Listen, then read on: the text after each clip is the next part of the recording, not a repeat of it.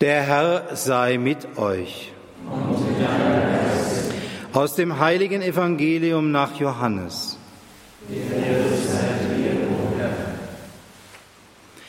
Er, der von oben kommt, steht über allen. Wer von der Erde stammt, ist irdisch und redet irdisch. Er, der aus dem Himmel kommt, steht über allen. Was er gesehen und gehört hat, bezeugt er doch niemand nimmt sein Zeugnis an. Wer sein Zeugnis annimmt, beglaubigt, dass Gott wahrhaftig ist. Denn der, den Gott gesandt hat, verkündet die Worte Gottes, denn er gibt den Geist unbegrenzt. Der Vater liebt den Sohn und hat alles in seine Hand gegeben. Wer an den Sohn glaubt, hat das ewige Leben. Wer aber dem Sohn nicht gehorcht, wird das Leben nicht sehen, sondern Gottes Zorn bleibt auf ihm. Evangelium unseres Herrn Jesus Christus.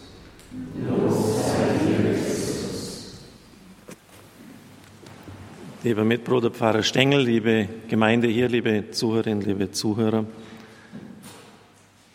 haben wir heute eine Heilige beigesetzt, hat eine Schwester des Karmel, in dem Therese gelebt hat, eine Mitschwester gefragt. Ich glaube nicht, dir war so normal, war die Antwort.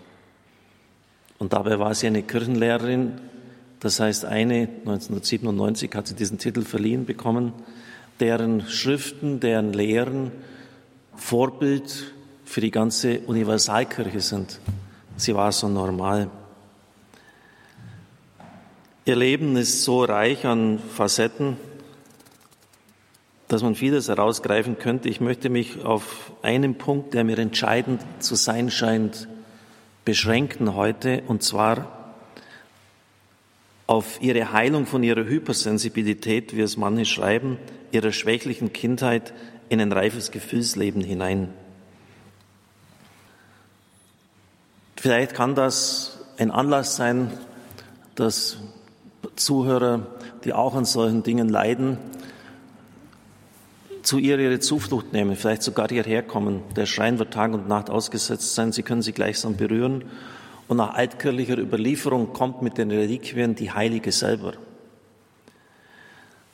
In meinen Ausführungen beziehe ich mich auf einen Text von Christoph Kardinal Schönborn vom 6. April 2003, hat im Wiener Stephansdom eine Katechese über sie gehalten.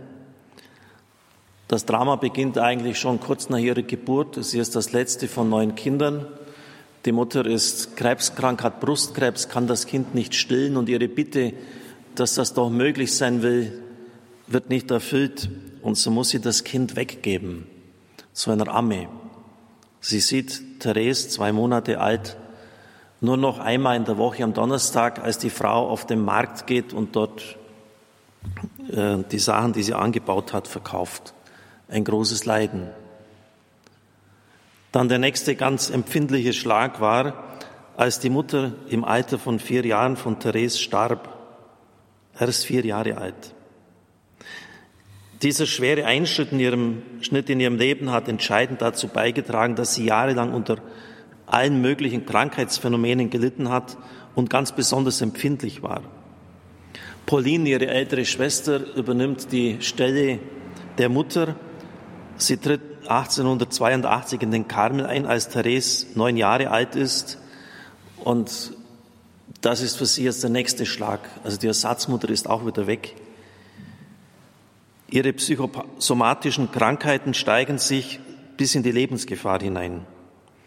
Und sie hat eine vorläufige Heilung bekommen durch das Lächeln der Mutter Gottesstatue in ihrem Zimmer. La Virge du Sourire, die Jungfrau des Lächelns. Also eine Statue, die plötzlich lebendig wird. Sie lächelt ihr zu.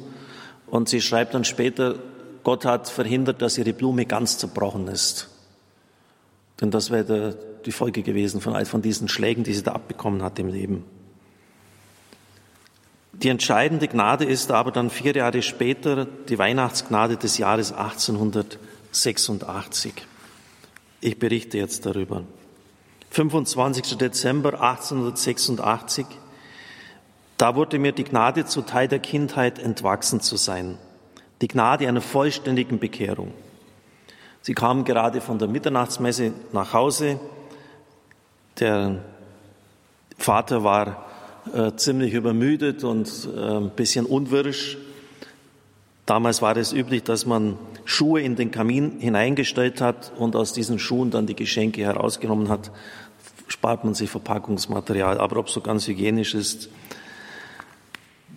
Auf jeden Fall hat sie sich schon riesig darauf gefreut, auf diese kleinen Freuden, da äh, aus den Schuhen ein paar Dinge herauszuziehen. Papa freute sich jedes Jahr, meine Jubelrufe zu hören bei jeder Überraschung, die ich aus den verzauberten Schuhen zog. Papa war ermüdet von der Mitternachtsmesse. Er wurde ärgerlich, als er meine Schuhe im Kamin stehen sah und Worte sagte, die mir das Herz durchbohrten. Nun Gottlob, es ist das letzte Jahr. Also, weil sie dann erwachsen ist, das ist, jetzt ist das, es ist dieser, das kindische Zeugs gleich vorbei.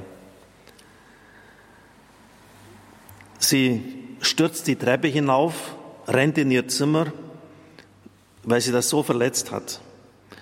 Und als sie dann wieder herauskommt, sagt ihre Schwester Celine zu ihr, ach Therese, geh nicht hinunter.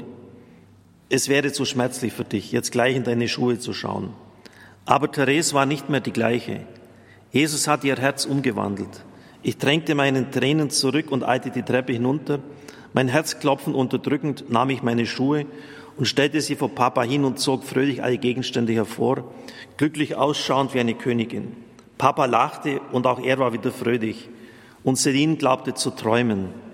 Zum Glück aber war das süße Wirklichkeit.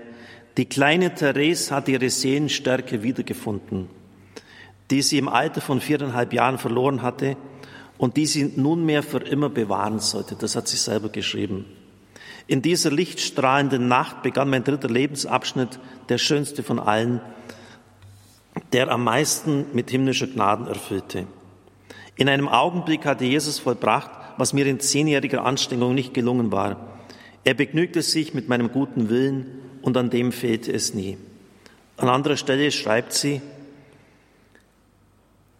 in kurzer Zeit hat mich der liebe Gott herausgeführt, zu führen gewusst, aus dem engen Kreis, in dem ich mich trete, ohne zu wissen, wie ihm zu entkommen. Sie hat auch psychologisch ein sehr ähm, feines Gespür. Und das ist ja auch wirklich so bei uns manchmal, wenn man so in bestimmten Zwanghaftigkeiten oder seelischen Verwundungen stecken. Es ist ein enger Kreis, in dem wir uns drehen und wir kommen einfach nicht heraus. So bestimmte Gedankenmühlen, bestimmte Muster. Er hatte mich zu befreien gewusst aus dem engen Kreis, in dem ich mich drehte.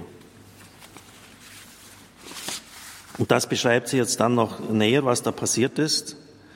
Das also ist die Gnade der Weinheit, Weihnacht, diese plötzliche ihr Leben umkehrende Gnade.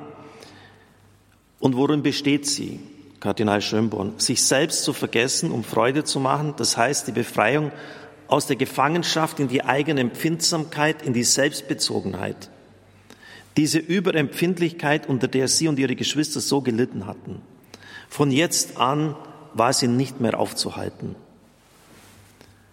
Sie wird sich nicht mehr bei sich selbst aufhalten, sie wird nicht mehr auf ihre Schwächen schauen, im Gegenteil, ihre Schwächen werden Anlass, nicht bei sich selbst hängen zu bleiben. Sie wird ganz fähig zur Zuwendung.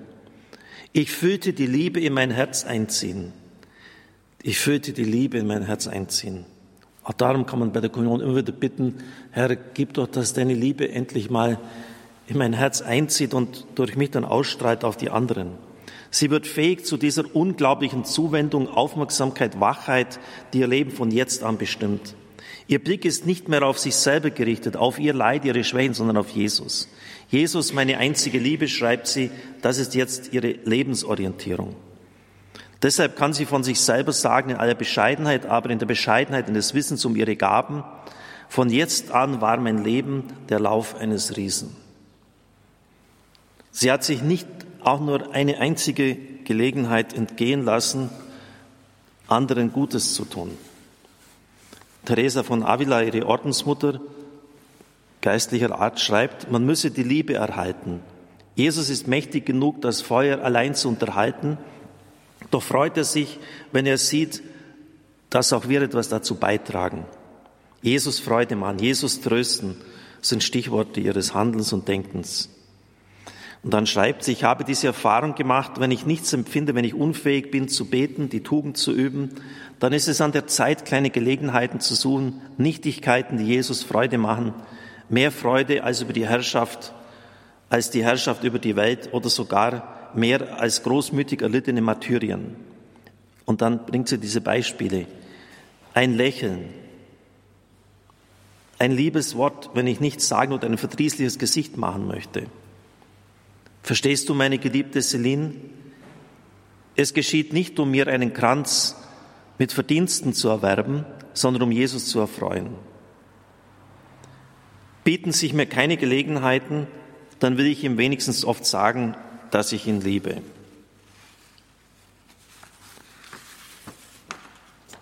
Ja, das sind so die entscheidenden Erlebnisse ihres Lebens gewesen.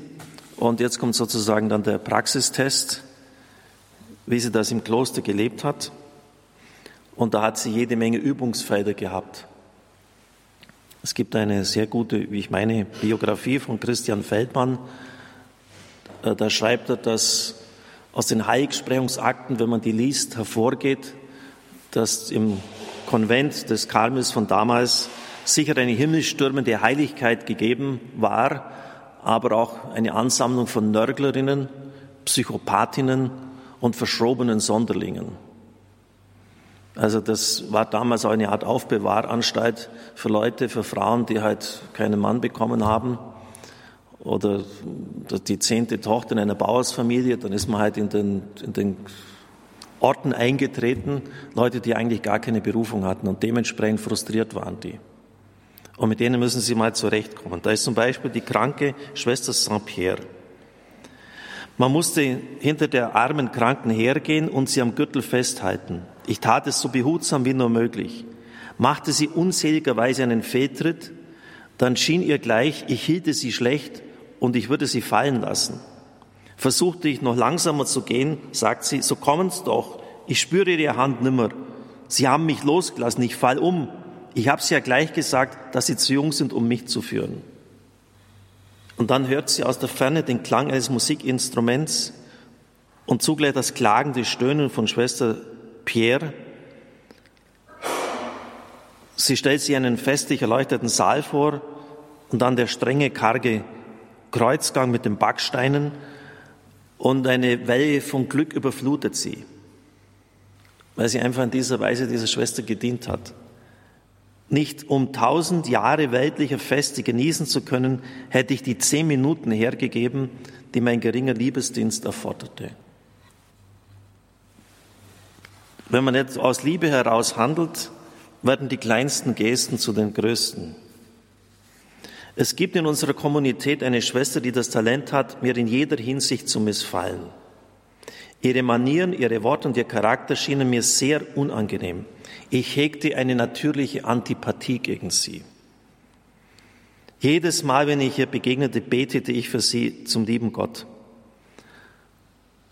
Eines Tages in der gemeinsamen Erholungsstunde im Kloster sagte sie mit sehr zufriedener Miene ungefähr folgende Worte zu mir. Schwester Therese vom Kinde Jesus, würden Sie mir bitte sagen, was Sie so sehr an mir fasziniert, warum Sie immer lächeln, wenn Sie mich anblicken? Ja, ausgerechnet die Schwester, mit der es überhaupt nicht zurechtkam. Dann bei der Abendbetrachtung hat eine Schwester immer ein seltsames kleines Geräusch erzeugt, so als ob zwei Muscheln aneinander reiben würden. Die Schwester war sich dieses Ticks nicht bewusst, aber es hat mich furchtbar aufgeregt. Am liebsten hätte ich mich umgedreht, die Schuldige angeblickt und sie zurechtgewiesen. Und dann hat sie versucht, das zu überhören, geht aber nicht. So versuchte ich dieses gar so unannehmliche kleine Geräusch zu lieben, statt danach zu trachten, es nicht zu hören. Ein Ding der Unmöglichkeit, es nicht zu hören. Und meine Aufgabe bestand darin, dieses Konzert Jesus darzubringen. Also auch in, in psychologischer Hinsicht, wie sie sich innerlich aufstellt, sich programmiert, sich einstellt. Da folgendes auch hochinteressant. Sie hat ja vier Schulhefte vollgeschrieben, die die Theologie revolutioniert haben. In jeglicher Hinsicht ist das Zweite Vatikanum vorweggenommen worden in diesen einfachen Schulheften, die sie geschrieben hat. Wenn ich an einem Tag viel zu schreiben habe, dann stelle ich mich, um innerlich frei zu bleiben, innerlich frei zu bleiben, geistig darauf ein, dass man mich stören wird. Ich sage, weil das ja ständig der Fall offensichtlich, diese freie Stunde widme ich der Störung. Ich bin mit ihr einverstanden. Ich rechne mit ihr und wenn ich in Ruhe gelassen werde, danke ich Gott dafür, wie für eine Gnade, mit der ich nicht gerechnet habe. Daher bin ich immer glücklich. Ja, also äh, es kommt schon auch darauf an, äh, wie man selber mit solchen Situationen umgeht. Anstatt dann sich zu ärgern, ja, wer ist jetzt schon wieder da, jetzt werde ich wieder aus meinen Gedanken herausgerufen. Es ist normal, es darf sein, ich werde gestört. Oh, dieses Mal war niemand da, danke lieber Gott. Sie hat sich von vornherein sozusagen darauf programmiert, darauf eingestellt. Eine so liebende Seele, schreibt sie, kann nicht mehr einsam eilen. Alle Seen, die sie liebt, zieht sie hinter sich her. Dies geschieht ohne Zwang, ohne Anstrengung. Es ist eine natürliche Folge ihres Hingezogenseins zu Gott. Liebe Brüder und Schwestern im Herrn, deshalb nochmals die Definition von Vollkommenheit.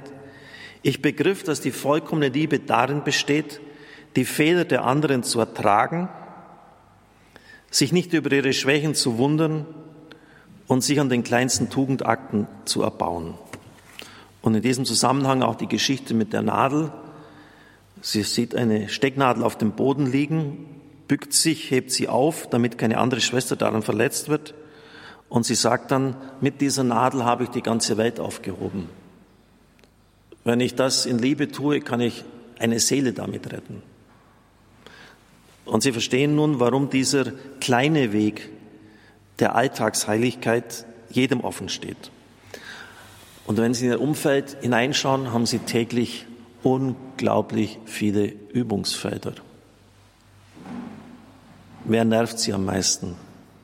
Was stört Sie heute? Welches Geräusch? Wer ist Ihre kranke Schwester Pierre, die unleidlich ist, auch höchst undankbar für alles? Wo haben Sie schon mal eine Nadel aufgehoben, um dadurch eine ganze Welt aufzuheben, wie sie wörtlich geschrieben hat.